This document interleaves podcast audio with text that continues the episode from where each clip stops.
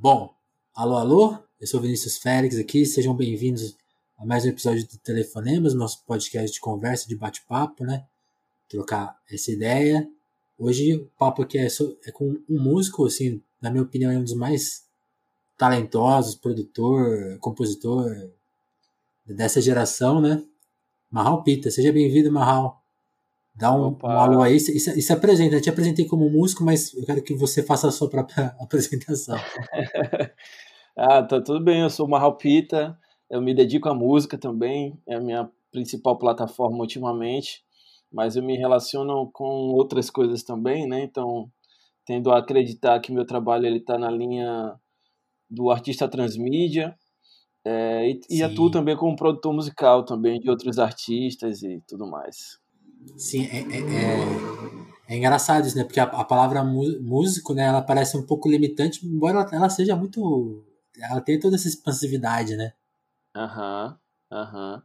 É, porque eu acho que a coisa do músico, ela tem várias leituras, né? Tem a leitura do músico no campo da arte, tem a leitura do músico no campo do mercado da música, né? Então a gente é. sempre tenta se situar dentro, desse, dentro dessas possibilidades aí, né? Sim, sim. E, e é engraçado, você falou já desses dois universos, e a primeira coisa que eu reparei, assim, quando eu tive notícia, né, acho que vale, a gente vai até, acho que a gente vai até falar aqui nesse papo mais retrospectivamente um pouco dessa carreira, mas assim, é sempre bom a gente começar pelo hoje, né, você acabou de lançar o primeiro capítulo dessa uhum. ficção documental, né, intitulada, uhum. eu não sei como que lê aqui, é, é Metadata? Exatamente, metadata. Isso, né? E a primeira música que saiu é, é a oração aos pretos moços. E esse, Exatamente. pelo que eu entendi da, desse projeto, ele, ele abre uma discussão justamente em dois campos, né? Que é o da cultura enquanto uma questão política, né? O quanto a, o universo político, né, social interfere na cultura. No caso uhum. aqui, é a questão do samba reggae, uhum. mas também o quanto que essa essa a, a, nossa política interna, né, acho que tem um pouco isso, né, o quanto essa política afeta a gente internamente e o quanto a gente devolve isso para o universo, né, tanto que tem um verso na música que eu acho foda que é o vai com medo mesmo, né, então tem, tem, tem, essa questão, eu queria que você explicasse um pouco, é, é são, são, essas duas, são esses dois universos dialogando, o, o, que, o vem de fora para dentro e que a gente emana aí para o mundo também, enquanto isso essas coisas dialogam, né? É interessante essa percepção sua, porque de fato é algo que está aí, né? Eu acho que eu falo de, de um lugar é, nesse trabalho de uma pessoa racializada, né? Então existe já um, um tipo de realidade sendo posta ali antes da música, antes de qualquer coisa, né? Já existe uma realidade sendo vivida e eu acho que para pessoas sejam pessoas racializadas, sejam pessoas dissidentes, eu acho que quando elas, independente de qual atuação profissional elas assumam, a política já está imbricada. A pessoa pode trabalhar nos correios, mas se ela for uma pessoa preta, ou se ela for uma pessoa é, lésbica, ou se ela for uma pessoa trans, ou se ela, ela já vai ter o contexto político atrelado à função dela. Então, quando Sim. isso é vivido na, na arte, e nesse caso na música, essas informações elas já, elas já nascem interconectadas, entende? Então, para mim a expressão artística, embora hoje a expressão artística ela ela se coloque também no campo do entretenimento, não hoje, né? Mas a arte também ela também está no campo do entretenimento, porém nos últimos tempos a gente percebe uma acentuação é, dessa prática, né? E e em resposta disso também se cresce a música ou a arte política, por assim dizer, né? Então, é. eu acho que é uma questão que vem caminhando junto, assim. A gente sempre tenta equilibrar, né, essas duas instâncias, porque todo mundo quer se divertir, todo mundo quer falar de coisas banais, quer viver uma vida leve também, porque se merece, né? É importante. Agora também a gente muitas vezes não é nem uma questão de querer mas de precisar falar de certas coisas. E eu acho que esse projeto, o Metadata, ela, ele vem com essa com a demanda do que precisa ser dito nesse, nesse instante, né? De coisas que precisam ser ditas. Entendi, entendi. E aí, eu queria que você aprofundasse um pouco nessa questão específica, né? Porque dia 31 de outubro é, é, é, o dia que se comemora o Dia Municipal do Samba Reggae, né? É uma data uhum. que está oficializada acho que desde 2013, né? E a sua denúncia que justamente é uma certa morte do, uhum. do movimento. O que, o que é isso? O que está acontecendo em Salvador que está afetando o, o, samba reggae, né? E os mestres, né? O pessoal que está envolvido nisso. Assim, qual, qual, são as políticas públicas? É uma coisa mais física? O que que está pegando assim para você estar tá com essa preocupação? Então, no contexto macro, é, a gente vive no país, é, principalmente nos últimos tempos, uma, uhum. um tipo de ameaça que sempre existiu, mas que agora ela é endossada por uma por diferentes forças e forças de poder, né?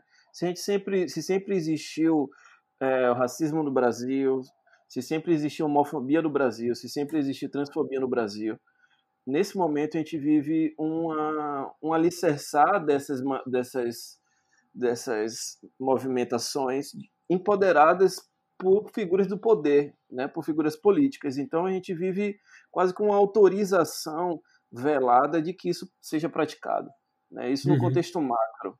No contexto específico, que é o contexto daqui de Salvador, é, assim como manifestações populares e culturais de, outros, de outras partes do país, a gente vive um, sucatea, um sucateamento, né, uma marginalização dessas manifestações. Então, seja, as, é, seja os blocos, sejam os blocos de carnavais, né, os blocos carnavalescos, sejam é, os blocos de manifestação mais popular mesmo, como os bois, como, enfim, do, daqui do Nordeste, principalmente, a gente vai percebendo que são movimentações culturais que elas precisam de um incentivo governamental, né? que elas não vivem só a partir de movimentações é, privadas, por assim dizer. E quando a gente percebe o cessar dessa comunicação cultura e Estado, né, é, é, grupos populares, culturais e Estado, a gente começa a ver o, o, o, o, o esfarelar dessa, dessas, uhum. dessas iniciativas, né? Porque os, os, esses, falando aqui de Salvador, né, os blocos afro, os blocos indígenas, é, os afoxés, são, são é, associações, são coletivos que elas precisam de uma fundamentação do, do governo e digo mais, a sociedade precisa desses grupos, né? São falando de uma questão de, de identitária, a gente precisa dos afoxés, a gente precisa dos blocos afros, porque eles nos relembram a todo momento quem somos. Né? Então, não é só uma questão de vamos batalhar para que os blocos continuem saindo no, no carnaval. Não é mais só nesse sentido. É vamos batalhar para que a gente consiga e continue a ter as memórias de quem, de quem somos. Né? Esses blocos eles contam a nossa história, não cantam. Não é uma, uma história aleatória. Né? Eles contam e eles ilustram Sim. movimentações e histórias nossas, das, dos nossos antepassados, dos nossos familiares, né? Então, falando que são blocos muito recentes, né? Então, são blocos que eles estão no contemporâneo, não é uma coisa de 500 anos, só de 500 anos atrás, entende? Imagina então Sim. se as coisas contemporâneas da gente, elas já estão correndo o risco desse esfacelamento, dessa dessa extinção, imagina as coisas de 200, de 300 anos atrás, as tradições de 300 anos atrás, entende? Então esse projeto ele se atenta a uma, ele se coloca no lugar de ficção, mas ele fala de algo que está acontecendo agora, nesse exato momento, né?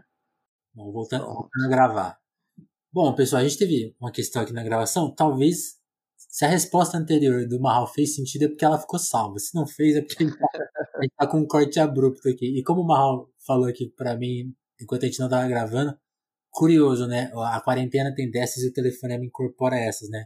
Você, quando tá ouvindo a gente, você, o Marral é que notou muito bem. Você ouve aqui a nossa sala, ouve ali a rua, os cachorros, né? Marral, eu quero até falar desse assunto com você, mas antes eu preciso fazer uma pergunta, porque você falou da questão do samba reggae politicamente, é, é impossível não perguntar, né, ainda nesse tópico, uma, uma questão importante.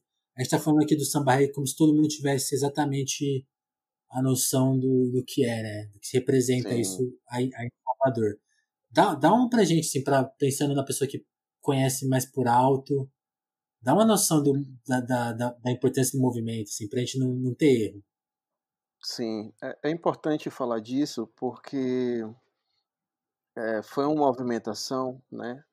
Um movimento, um movimento cultural que chegou muito deturpado para o resto do país, né? Porque chegou é, maquiado, é, distorcido ou trabalhado em outras perspectivas, né? Muita gente reconhece, ouve o samba reggae, reconhece aquilo como uma batida específica daqui, mas entende aquilo como um axé, por exemplo.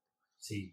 É, mas falando do samba reggae, o samba reggae ele começou com um grupo de jovens é, pretos periféricos daqui, numa tentativa de um desejo de, de acessar o carnaval, mas dentro, em, mas dentro de um contexto onde eles se enxergassem. Né? A gente tinha a época que alguns blocos já, mas nada que partisse do ponto de vista identitário, racial dessa, dessa população. Né? Uhum. Né? Então, esses jovens negros se organizam e começam a formar agremiações é, para sair no carnaval, blocos carnavalescos. Né?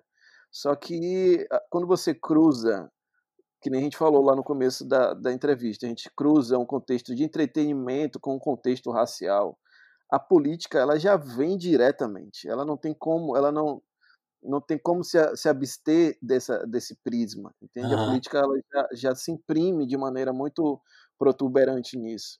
Então, os blocos começaram a, de fato, a levantar cada vez mais questões é, políticas, por uma questão de posicionamento mesmo, de disputa até da geografia urbana ali, disputa do espaço urbano dentro do carnaval, né?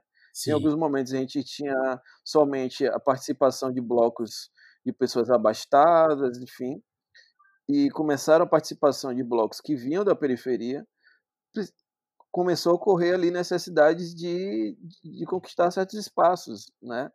Melhores horários de sair, coisas que a gente vê rebotado até hoje, né? E o samba reggae ele nasce a partir dessa manifestação desse encontro, né? Desses jovens de diferentes periferias a partir de, é, de células rítmicas de um universo musical que já existia na cidade, que era, dos, que era da, do samba afro, é, dessa própria influência do, do samba é, de carnaval do Rio de Janeiro, né, esse samba enredo, enfim, dessa percussão que é tocada em marcha, né? Só que chega que isso somado ao samba afro, esses jovens começam a desenvolver outras outros sotaques, outras perspectivas, outros jeitos de tocar uhum. esse samba, né? Trocando, experimentando os outros instrumentos. É um processo de muita experimentação. E quando o boom da Jamaica, né, de Bob Marley e toda e todo esse multiverso da Jamaica chega aqui na Bahia, ele encontra um terreno muito fértil. A gente reconhece isso quase como se fosse a gente espelhado assim, é como se fosse uma outra realidade, uma outra Bahia paralela assim. então, naturalmente, naturalmente a gente absorve isso e coloca dentro dessas coisas que a gente já estava fazendo, né? Então o repique que fazia o tatatacu do, do, do que, que vinha dessa coisa do repique do samba, ele começa a fazer, por exemplo, experimentar fazer a clave da, da guitarra, né? o tchenken, tchenken, tchenken, que a gente já conhece muito do reggae, né? De Bob Marley ali. Isso é, come, começa a ser transposto, por assim dizer, para o tambor, né? Então, o repique que fazia ali aquela convenção do samba, começa a fazer o tcha tcha tcha tcha tcha tcha e aí já vai ganhando uma outra cara, uma outra configuração é, desse encontro aí diaspórico. E assim, sim, dentro sim. de um resumo muito grande, é, esse é o samba é. reggae. Não, e, e, é muito bom esse seu resumo, porque você colocou isso aí meio no espaço-tempo pra gente, né, assim, a, a, época mais ou menos. Quem seriam, assim, os, os principais nomes para a gente reconhecer. Porque, como você falou, né? A questão de ser confundido com axé, então, na minha leitura, assim, acho que a popularização disso aqui, pelo menos no sul do Brasil, é mais uhum. final dos anos 80, começo dos 90, certo? Exato. E esse movimento que você datou é, é 70 ainda, né? Por aí. É anterior, sim. É anterior é, isso. É, os primeiros blocos começam a surgir, os primeiros blocos afro começam a surgir no final da década de 70 aqui em Salvador muito influenciado é, pelas políticas é, raciais, pelos confrontos raciais dos Estados Unidos, né? Então, Malcolm X, é, as Panteras Negras, muito essa movimentação uhum. política racial dos Estados Unidos começa a influenciar bastante o nascimento desses blocos no que diz respeito a essa a esse fortalecimento dessa autoestima, né, dos Black Powers e tudo mais. É, logo na sequência a gente tem a chegada dessa desse universo super rico da Jamaica, né, que aí já traz também uma questão política de posicionamento dos Rastafaris e, e tudo mais. É, e a partir dos, do, dos anos 80, isso começa, esse caldeirão inteiro, ele começa a, a, a, dar os primeiros, as primeiras experimentações ali, começa a chegar nesses primeiras, nesses primeiros testes, até 87, que é o primeiro sucesso, por assim dizer, radiofônico do samba reggae, que é o Faraó, né? Sim. Que é a música cantada por Margarete e tudo mais. Que, que assim, não foi a primeira música cantada nessa linha, né, dentro do samba reggae, mas talvez tenha sido uma das primeiras a, a alcançar um público maior, né? O Faraó e a Eu Sou Negão, cantada por Jerônimo. Sim, Jerônimo. Por Jerônimo, né? Então, meio que deu, deu start, essas músicas deu start nessa movimentação e que é, coincidiu ali com esse surgimento dessa desse ah, desse empreendimento, vamos assim dizer, que é o axé. pois é, pois é. E, e, e aí, Marro, voltando a falar de nomes, assim, para a pessoa que está ouvindo aqui, fala assim, não, eu preciso, quero ouvir, quem, quem que são as, as principais referências, assim? Cara, a gente, como toda manifestação popular, a gente tem diversos nomes Sim. de diferentes gerações, né? Eu vou tentar trazer alguns aqui de maneira até é, ousada. Por certo, favor. Com certo, ousadia e alegria. Com certa ousadia, porque são muitos nomes, né? Mas falando numa, numa, numa linha temporal, a gente pode falar de Valdir Lascada, de Mestre Prego, é, de Neguinho do Samba, de Mestre Jackson. É, isso eu estou falando dos ritmistas, uhum. né? Os, os, mestres responsáveis por, pela questão rítmica da coisa. Mas já dentro desse universo rítmico, por mais que não tenha sido diretamente ligado ao samba reggae, é, ou seja, não, ser, não serem artistas ou pessoas dedicadas ao samba reggae, como esses nomes que eu acabei de falar, uhum. mas aí já estava Carlinhos Brau, já estava toda essa galera, já estava já tava ali junto, né? Então a gente tem nomes como é, Bira Reis, é, o próprio Mestre Moa, é, é, uma, é uma constelação mesmo de nomes, né? Nenhum ritmo, nenhum universo musical é criado por uma pessoa só. Exato. Então a gente tem diversos esses, esses nomes são os nomes que talvez sejam talvez os nomes mais apagados dessa manifestação justamente porque estavam num lugar basilar dali, né, de constituição do ritmo. Eles não eram necessariamente cantores e cantoras, eles não estavam à frente das bandas no sentido é, midiático, mas eles são os fundadores dessa manifestação, né, dessas. Então eu posso falar desses nomes e aí também dos primeiros é, dos primeiros é, cantores, por assim dizer, né? A própria, o próprio Jerônimo, o próprio Tonho Matéria, Margarete Menezes, né? Que são esses cantores, é, enfim, diversos outros, né? Eu não vou aumentar a lista para não correr o risco de esquecer mais gente. Mas eu acho que dá para a gente ficar com o nome desses mestres aí, que eu acho que agora é que a gente precisa exaltar para manter Sim. essa memória, porque muitos já foram. Sim, né? sim. E, e aí você falou que tocou num ponto importante, Mal. Esse pessoal que, que cuidou mais da, da base, assim, chegou a gravar coisas, porque tem sempre essa coisa, né? O, re, o registro fonográfico ele tá um pouco separado do, dos movimentos, da origem, né? Então, assim, às vezes nem, as, uhum. nem sempre as, as, as, gravações contam exatamente. No, no, dá para dizer que isso aconteceu aí ou não? Com certeza, é, com certeza a gente vive no país ainda, principalmente é, nesse período que a gente está falando, né, anos 60, 70, 80, é, não, você gravar um disco, você ir a um estúdio, não era um, não era um lugar de acesso, né? principalmente para populações periféricas. Uhum. E a gente viu muito isso, né? Um mestre criar algo, não só no samba reggae, né? no, no, no contexto do Brasil inteiro. É uma pessoa é um mestre de um ritmo, mas quem vai gravar é uma outra pessoa. E é essa outra pessoa que fica conhecida ali por aquele por aquela música, por aquele fonograma. Aqui a gente viveu um misto é, de coisas, né? O, o, muitas coisas foram gravadas nos estúdios. Aqui teve um estúdio muito importante na época de registro dessas coisas, que é um estúdio chamado WR, é, que muitos desses artistas gravaram. Mas é curioso porque o samba reggae ele tem um, um fator específico é, voltado a esse assunto, que por ele ter uma uhum. complexidade uhum. técnica muito grande de gravação, é, rapidamente esses músicos, né, que formavam ali uma bateria grande de diversos percussionistas, para gravar em estúdio, por uma questão técnica, começou a se reduzir. Então, uma mesma pessoa começou a gravar várias coisas, ou até esse esse esse groove, essa percussão começou a ser substituída por samples, né, por, por baterias eletrônicas e tal.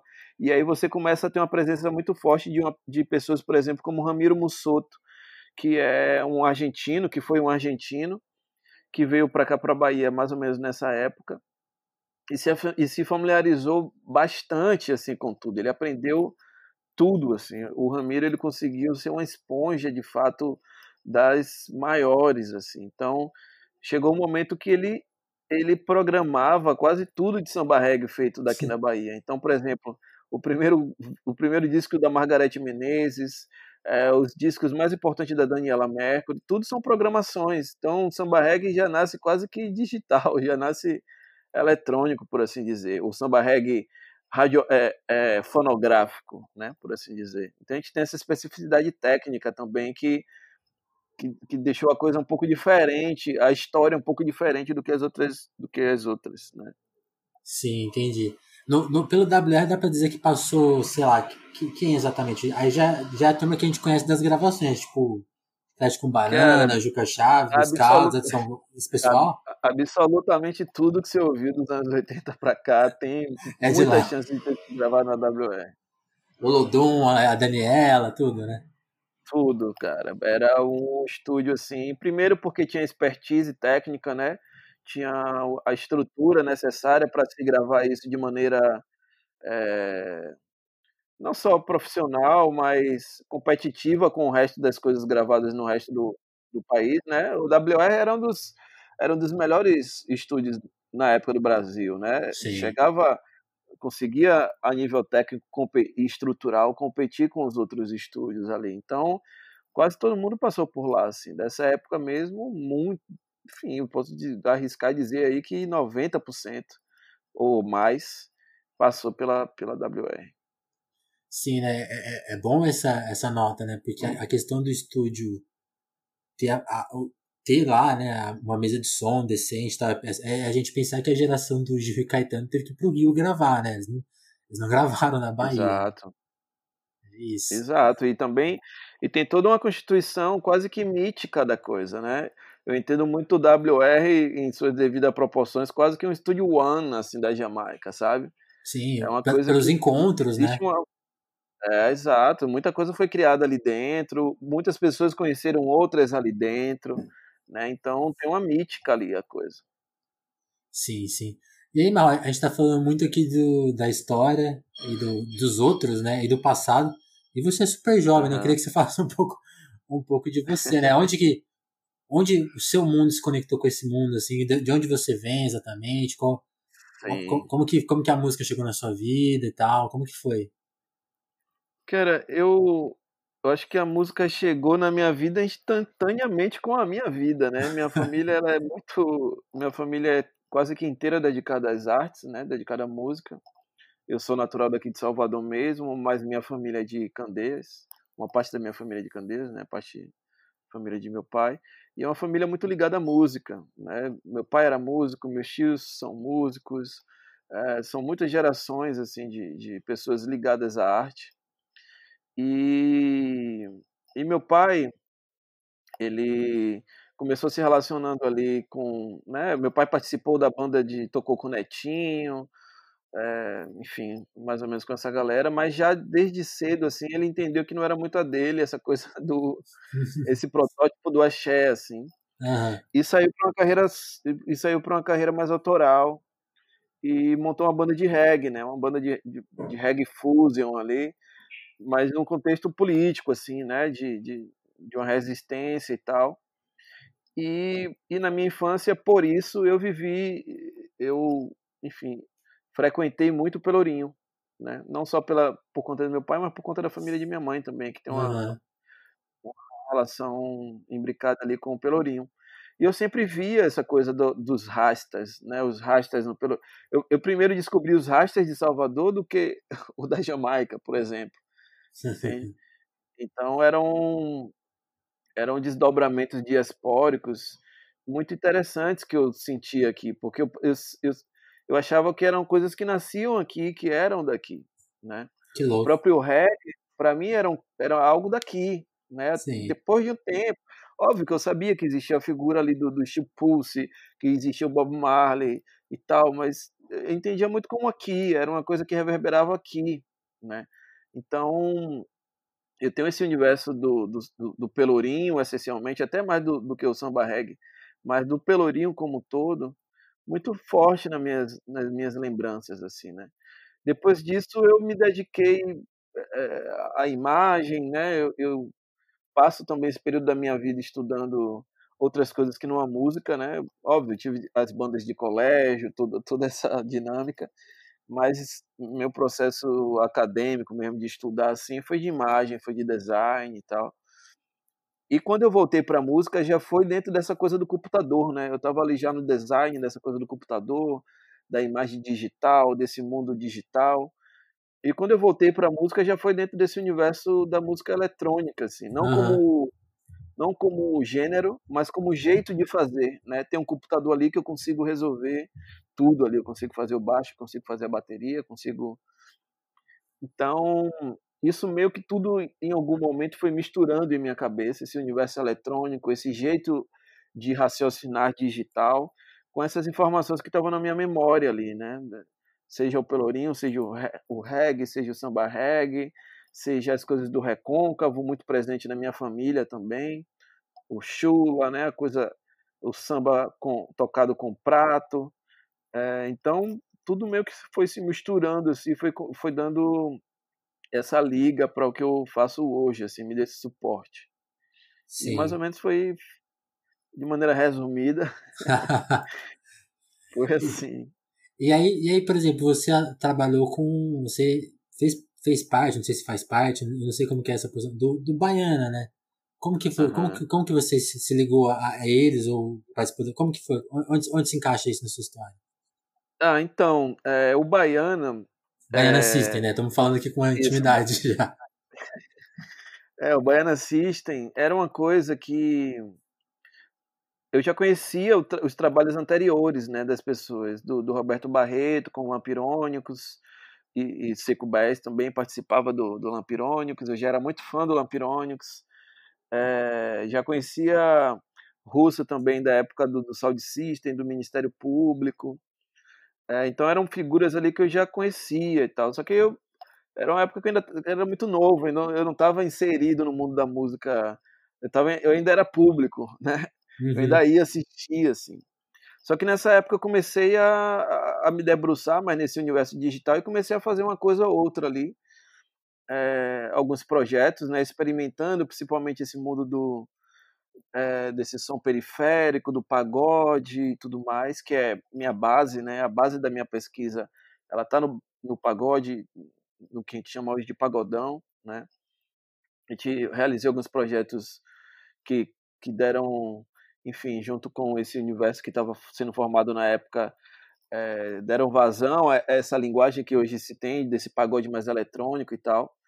E já nessa época, é, o baiano estava começando ali, né? eu já ficava meio que de olho, já ia lá.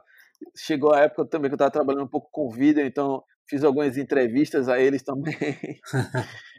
e estava ali, né? E, e, nesse último projeto chamado A Massa, a gente conseguiu fazer algumas apresentações juntos. Eles convidaram a gente para tocar, para dividir um, se eu não me engano, foi primeiro um show e depois foi um trio, já as primeiras edições ali do Navio Pirata. Uhum. E aí a gente começou a, a, estreitar os laços, assim, eu comecei a ficar bem próximo de Russo, a gente começou a trocar muitas ideias, assim, as ideias batiam muito, é, apesar de, é, de ser gerações um pouco diferentes, assim, a gente meio que estava falando das mesmas coisas, e aí naturalmente foi, foi acontecendo essa aproximação, assim, esse projeto que eu estava fazendo, ele, ele deu uma pausa, e nessa pausa a galera me convidou e aí Cartacho, que cuida da parte visual, Sim. falou, pô, chega, chega para cá pra gente fazer umas coisas de, vi, de imagem também. Baiana tem, nasce a partir desse contexto também de imagem, né?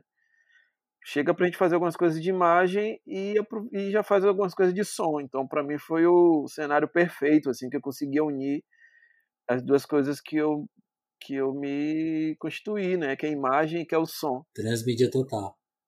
E aí, para mim, foi um ambiente perfeito, assim, de, de, na, de, de, de, execução dessas ideias assim, que estavam fervilhando na cabeça. Sim. Na, na, resposta anterior a essa, Mal, você comentou do, do Rasta, né? Você é, é, é a sua religião? Como que você se conecta com, com essa história, ou não? Então, é, apesar, apesar de eu ter dreadlocks já mais de uma década e tal, e, enfim, ser vegetariano e, e, e acabar me interessando muito eu não eu não não sou rasta, né? Uhum. Mas eu desde cedo aprendi a ter uma visão muito próxima do que do que do que é ser um rasta, né? Muito por essa essa proximidade com o Pelourinho e com esses amigos de meu pai e enfim eu, eu tive contato eh, eu tive muita sorte porque eu tive primeiro contato com a cultura do que com o preconceito, entende? Sim. Isso me salvou e me fez brilhar os olhos, assim. Dá, dá para pra... dizer que é o caminho ideal, né? De alguma maneira. É, e que é muito difícil né, de se ter. Então, primeiro eu tive uh, contato com a ideia da cultura mais ampla possível do que é ser um rasta, né? Porque ser um rasta em Salvador, ser um rasta na Bahia também já é diferente do que ser um rasta em Kingston, ser um rasta na Jamaica é, tem suas especificidades, né? Um Black Power da Bahia é diferente de um Black Power é, do Brooklyn, né? É diferente do, do Black Power de, de, enfim, dos Estados Unidos. É, e eu entendi muito cedo, assim, eu tive essa sorte de ter contato com a cultura, com essa cultura muito rica e muito bonita é, e muito forte, né? Uhum. Porque tem resistido há tantos anos a, uma, a um preconceito implacável, assim, e, e incansável, né? Mas, mas foi isso, foi assim que se deu esse, o meu contato com isso. Mas apesar, apesar de hoje eu entender, por exemplo, né, os dreadlocks numa perspectiva mais ampla e talvez até mais pessoal mesmo para mim, né? Hoje eu consigo ter uma leitura minha, íntima, do que significa os dreadlocks para mim e, e tudo mais. Legal, legal. E aí, Marlon, voltando a contar um pouco assim, a, sua, a sua biografia, pra, até a gente já falou do seu som hoje, já falou um pouco do seu passado. Eu lembro uhum. que meu primeiro contato com, com você foi quando eu conheci o Rico da Laçã. Uhum. E, e se, eu, se eu não me engano, ele tava. Não sei, não sei, eu não lembro se ele tava para lançar o seu remix. Um remix que você fez para ele, você já tinha uhum. lançado. E, e, eu lembro que foi um. Pra mim foi um choque, assim, porque o Rico já tinha o som dele produzido pelo, pelo Felipe Nel, né? O Felipe até já participou aqui do Telefonemas, eu, que é um som ah, muito legal. Só que você deu um, um, outro grau, assim, no som do Rico. Eu fiquei, cara, quem que é esse cara? E aí que eu te conheci, assim. Como foi seu contato com o Rico? Cara, é muito, é muito curioso como o universo ele vai é, dando pistas ali das coisas, né? É essa história eu vou contar, parece que é combinado, assim. Eu conheci Rico é, com a primeira música dele, Aceite-se. Sim. Né? Um dia eu tava no YouTube, assim, e me deparei com essa música e eu fiquei muito chocado, cara. Por quê? Porque apareceu um sample de samba reggae. Sim, né? que era uma música da Daniela, música da Daniela Mercury, a música que a Daniela Mercury cantava. É, e era um sample dessa música e eu fiquei muito de cara, porque eu falei, nossa, ninguém, é, finalmente alguém está entendendo isso, assim. Uhum. Porque aqui a gente tem, por conta de todas as chagas, né, de todas as dores que o axé proporcionou e toda essa indústria proporcionou, aqui a gente tem um pouco dessa algeriza, dessa, dessa ginge com, com tudo que veio dessa época, né. E eu sempre fui do lugar de transmutar isso, porque continua sendo nosso. Total. Né? Então, é, é, é, por mais que, por exemplo, o berimbau, o pandeiro, ele tenha sido assimilado por, por, por, essa cultura extrativista, por exemplo, a gente não pode abrir mão disso, né? Porque, porque é nosso, é nosso, né? Tipo, é como se uma pessoa chegasse em sua casa, invadisse sua casa e você falar, então tá, tá, nunca mais eu quero minha casa, eu vou, vou embora, vou para outro lugar. Não, cara, é minha casa, tipo, quem vai sair é você, entende? É uma coisa é um pé no chão, assim. Então, quando eu vi ele fazendo isso, e era uma pessoa de São Paulo, falou, cara, finalmente alguém entendeu que essa parada tem que ser usada, sabe? Enquanto a galera do rap aqui tava ainda nesse processo de cura dessas dores, assim, falar, não, Daniela um pouco, né? não vou usar isso, não, sabe? Tipo, e pelo contrário. E aí quando eu vi, eu fiquei muito de cara, e eu me lembro que foi pelo Facebook, assim, eu mandei uma mensagem para ele, falei, cara, não desiste, segue fazendo essa parada. segue fazendo isso. Eu me lembro que eu mandei essa mensagem e ele respondeu. E aí dali a gente começou a, a trocar ideia, assim, de... Eu já estava no Baiana nessa época, já estava colaborando, já colaborando com o Baiana nessa época. E, e a gente começou a trocar ideia e eu mostrei pra galera do Baiana, eu falei, velho, a gente tem que fazer, ó pra cá, o que tá rolando aqui. E aí eu me lembro que a gente conseguiu trazer ele para um show. Uhum. Fiquei, pá, tem que, tra... tem, que, tem que vir, tem que vir. E ele me falou que o sonho dele era vir para cá porque a mãe dele é, da, é daqui da Bahia, né? Sim. Aí eu fiquei louco, eu falei, cara, tem que trazer esse cara pra cá, velho, porque se ele tá fazendo isso de lá, imagina o que, é que ele vai fazer daqui. E aí ele veio pra cá, a gente fez esse show, foi super mágico. Foi um show que aconteceu no Pelourinho, inclusive. Baiano, Henrique do Alassan e tal. Logo no comecinho, assim, que ele tava fazendo as coisas. E aí, a partir de então, a gente ah, criou uma conexão muito forte, assim. Tipo, Não desgrudou mais, né? É, e, e, é muito mágico, porque Rico, assim como o Russo, para mim são os dois, são dos dois é, é, compositores, assim, que conseguem reunir a coisa do flow muito potente, muito criativo, com a coisa das letras muito muito sagazes e muito, muito populares, assim, sabe? Para mim, são dos dois melhores, assim. Eu não gosto de chamar de MC porque eu não acho que eles são só isso, mas são dos melhores rimadores, talvez, assim, para mim, do, do Brasil, assim, porque eles conseguem encaixar, entender o ritmo, absorver o ritmo uhum. da coisa. Né? Sim. E foi engraçado porque ano passado eu estava fazendo um encontro assim de amigos chamado que estava chamando de Marral Convida. Ah.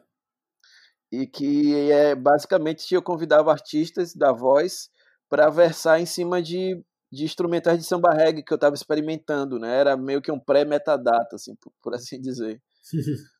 Já era o metadata, mas enfim, umas experimentações ali. E aí, numa dessas vezes, o, o Convida veio para cá, para Salvador, e eu trouxe o Rico. E eu ali tocando aqueles instrumentais e tal de samba reggae, e o Rico rimando em cima. E aí um amigo, aí um amigo daqui me chamou assim de canto na hora do show que eu tava tocando, ele chega aqui, chega, Falei, cara, o Rico ele não é MC, ele é cantor de samba reggae, cara. Agora que eu entendi. Eu falei, caramba, é mesmo. E aí foi assim. Não, e, e, e no, no, no, lançamento mais recente dele tem coisa sua, né? Sim, sim. A gente. Ah, desde então a gente não, não separou mais, né? Às vezes eh, a gente sempre. Eu posso não estar tá produzindo a faixa, assim mas a gente sempre troca, eu mostro as coisas que eu estou fazendo, ele mostra as coisas que ele está fazendo, a gente tem uma relação criativa muito intensa, assim, muito, muito diária, até diria. Nessa última, Sim. nesse último material que ele lançou, eu produzi uma faixa chamada Mudou Como, mas estava ali próximo também das outras coisas. Estou produzindo o disco dele novo que está para é, um disco de inéditas também que está para sair, é, oh. produção minha e, e Curumim. É, E aí estamos aí também, estamos fazendo coisas novas. O que não falta é música da gente para sair aí, a gente tem várias coisas. Pois é, não. E ele, ele, cara, esse disco que, que, que tem mudou como saiu esse ano, né? Foi recente pra caramba. É, o, o, o Guardião do Alívio saiu esse ano. É, a parte 1, um, né? A parte 2 tá pra, tá pra sair já já. E aí, de outros, de outros projetos que você tem, também, você falou de bastante lançamento, tem também o, o Mano Mago, né? Com o Giovanni. Qual, qual, qual que é a sua conexão com o Giovanni? Cara, o Gil foi uma foi um encontro muito bonito, assim, porque apesar da gente ser da, né, na época estar tá vivendo aqui em Salvador e tal, eram galeras hum. um pouco diferentes, assim, né? Eram, eram movimentações um pouco diferentes. E a gente não se encontrou aqui, mas a gente sempre teve um desejo de trabalhar um com o outro, né? Eu mais tímido assim, ficava mais longe, desejando, ele já vinha já, vamos fazer alguma coisa e tal. Ele tinha me convidado para produzir uma, algo no primeiro disco dele, é, no, no Japanese Food. Acabou que não rolou e a gente sempre ficou nessa iminência, assim. E aí, é, na estrada com o Baiana System e tal, eu fui conhecendo a galera do Bulgarins, que eu sou muito fã. Demais. E fui, fui estreitando relações com o Bank, né, que é o enfim, guitarrista e tal, é, do Bulgarins. E a gente começou a querer fazer coisas juntos e tal, e o que já trabalhava com Giovanni. Uhum. Já tinha produzido algumas coisas com, com Giovanni. E, e aí meio que formou o triângulo, assim, perfeito. Tipo, porra, ele tá trabalhando com o Ben, pô, o que tá trabalhando com o Gil, o Gil tá querendo... E aí formou a tríade, a tríade assim. Gil tinha me mandado uns experimentos que ele tinha feito, uma música só piano e voz, assim, e me convidou para fazer um show em São Paulo. E ele falou: ah, vamos fazer, vamos tocar uma música. Eu falei: beleza. Só, agora eu, só, eu tô com muita coisa aqui, eu só topo se for no improviso. Ele: não, claro, vamos nessa. No outro dia ele me mandou uma música, já assim, tipo, voz e piano, faz alguma coisa que a gente vai tocar essa. Eu falei: caramba. Oi? e aí, na... e aí ele, ah, tô indo aí pra sua casa pra gente ensaiar ela. Eu falei: cara, tá doido, mas Aí no tempo dele pegar o Uber pra chegar lá em casa eu consegui fazer alguma coisa assim, que foi o que virou a música. Olha isso. E aí foi uma coisa muito orgânica, muito natural, muito mágica até, né? Porque é, coisas foram acontecendo assim. Até por isso que Mano Mago tem essa cara meio mítica, né? Da coisa assim, meio mitológica, porque foi a partir dessas coincidências ou não que foi juntando a gente. E aí acabou que, enfim, de uma música a gente foi para duas, Aí foi pra três, aí, enfim, foi. Foi aparecendo um disquinho ali. Foi aparecendo um disco e a gente foi formatando. Eu, Gil ali e Bank. E aí foi, enfim, foi aparecendo mais pessoas e aí foi surgindo. E aí rolou o Mano Mago, foi bem bem massa, assim. Foi bem incrível que a gente tá querendo.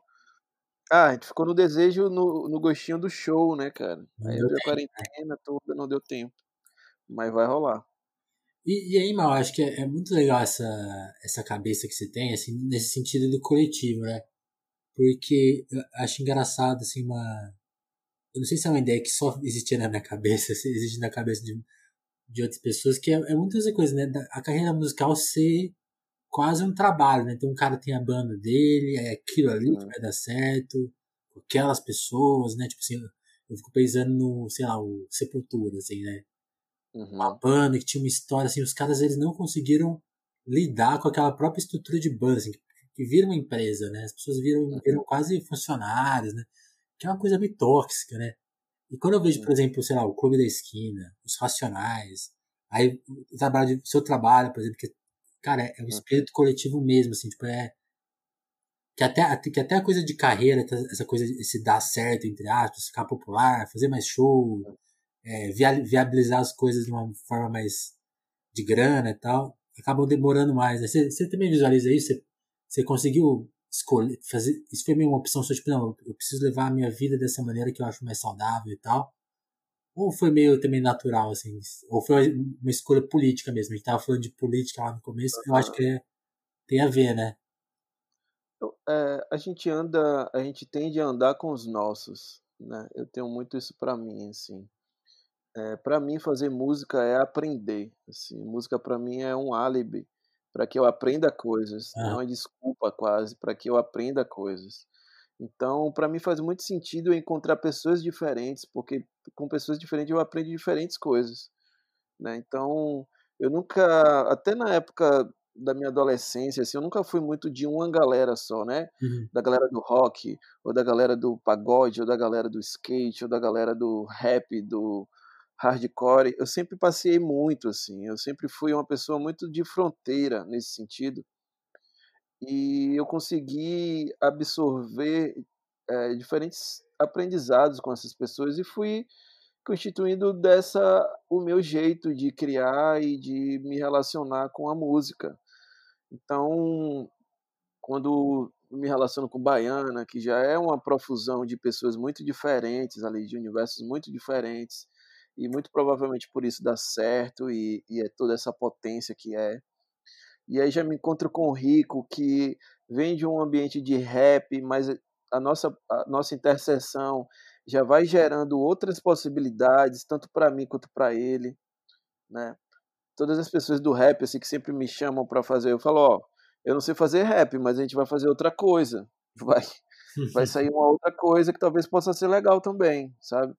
Então, e aí eu encontro a galera do Bugarins, que já é uma outra galera, é o Bank, né, Giovanni, que já para mim isso é muito rico e é muito natural, porque eu entendo muito isso como uma, um jeito de viver ancestral mesmo, assim, sabe?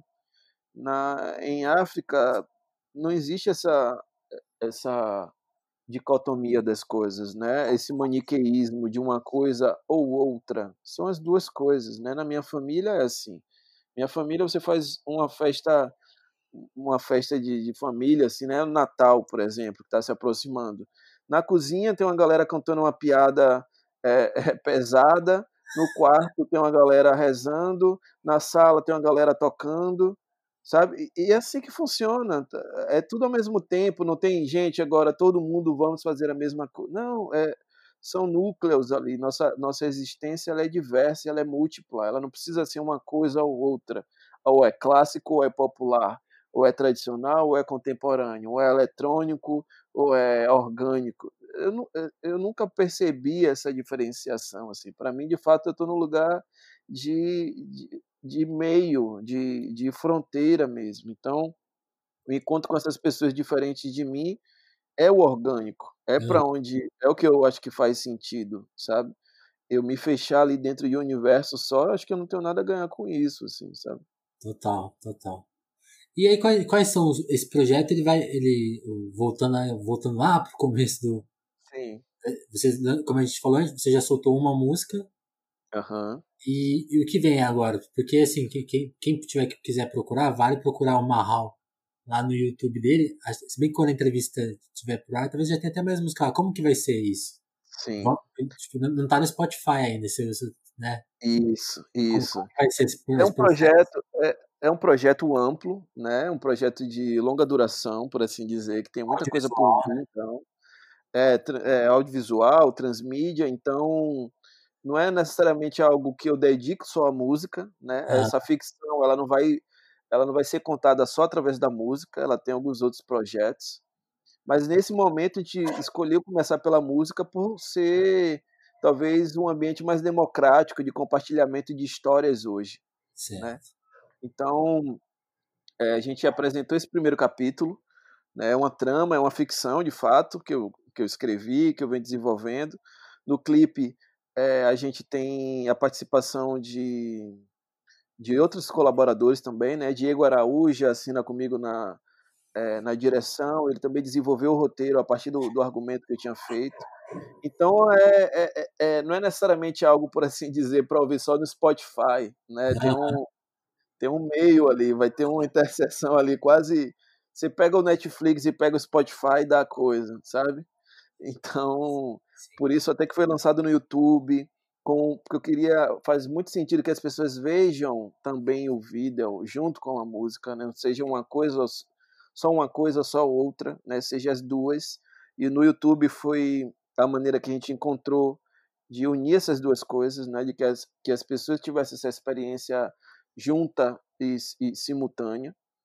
é, a próxima coisa que vai sair, vai sair um outro single, que, é participa, que já vai ter uma participação, que é surpresa, mas que vai sair junto com outro vídeo. A história continua, né? Então a gente vai contar essa história aí, é, vai continuar contando essa história aí por um bom tempo e por diferentes mídias. Então é importante que a galera entenda e, e absorva isso exatamente dessa maneira, como uma história mesmo. Então, nossa, foi contado isso aqui, assisti o clipe uma vez, o filme uma vez.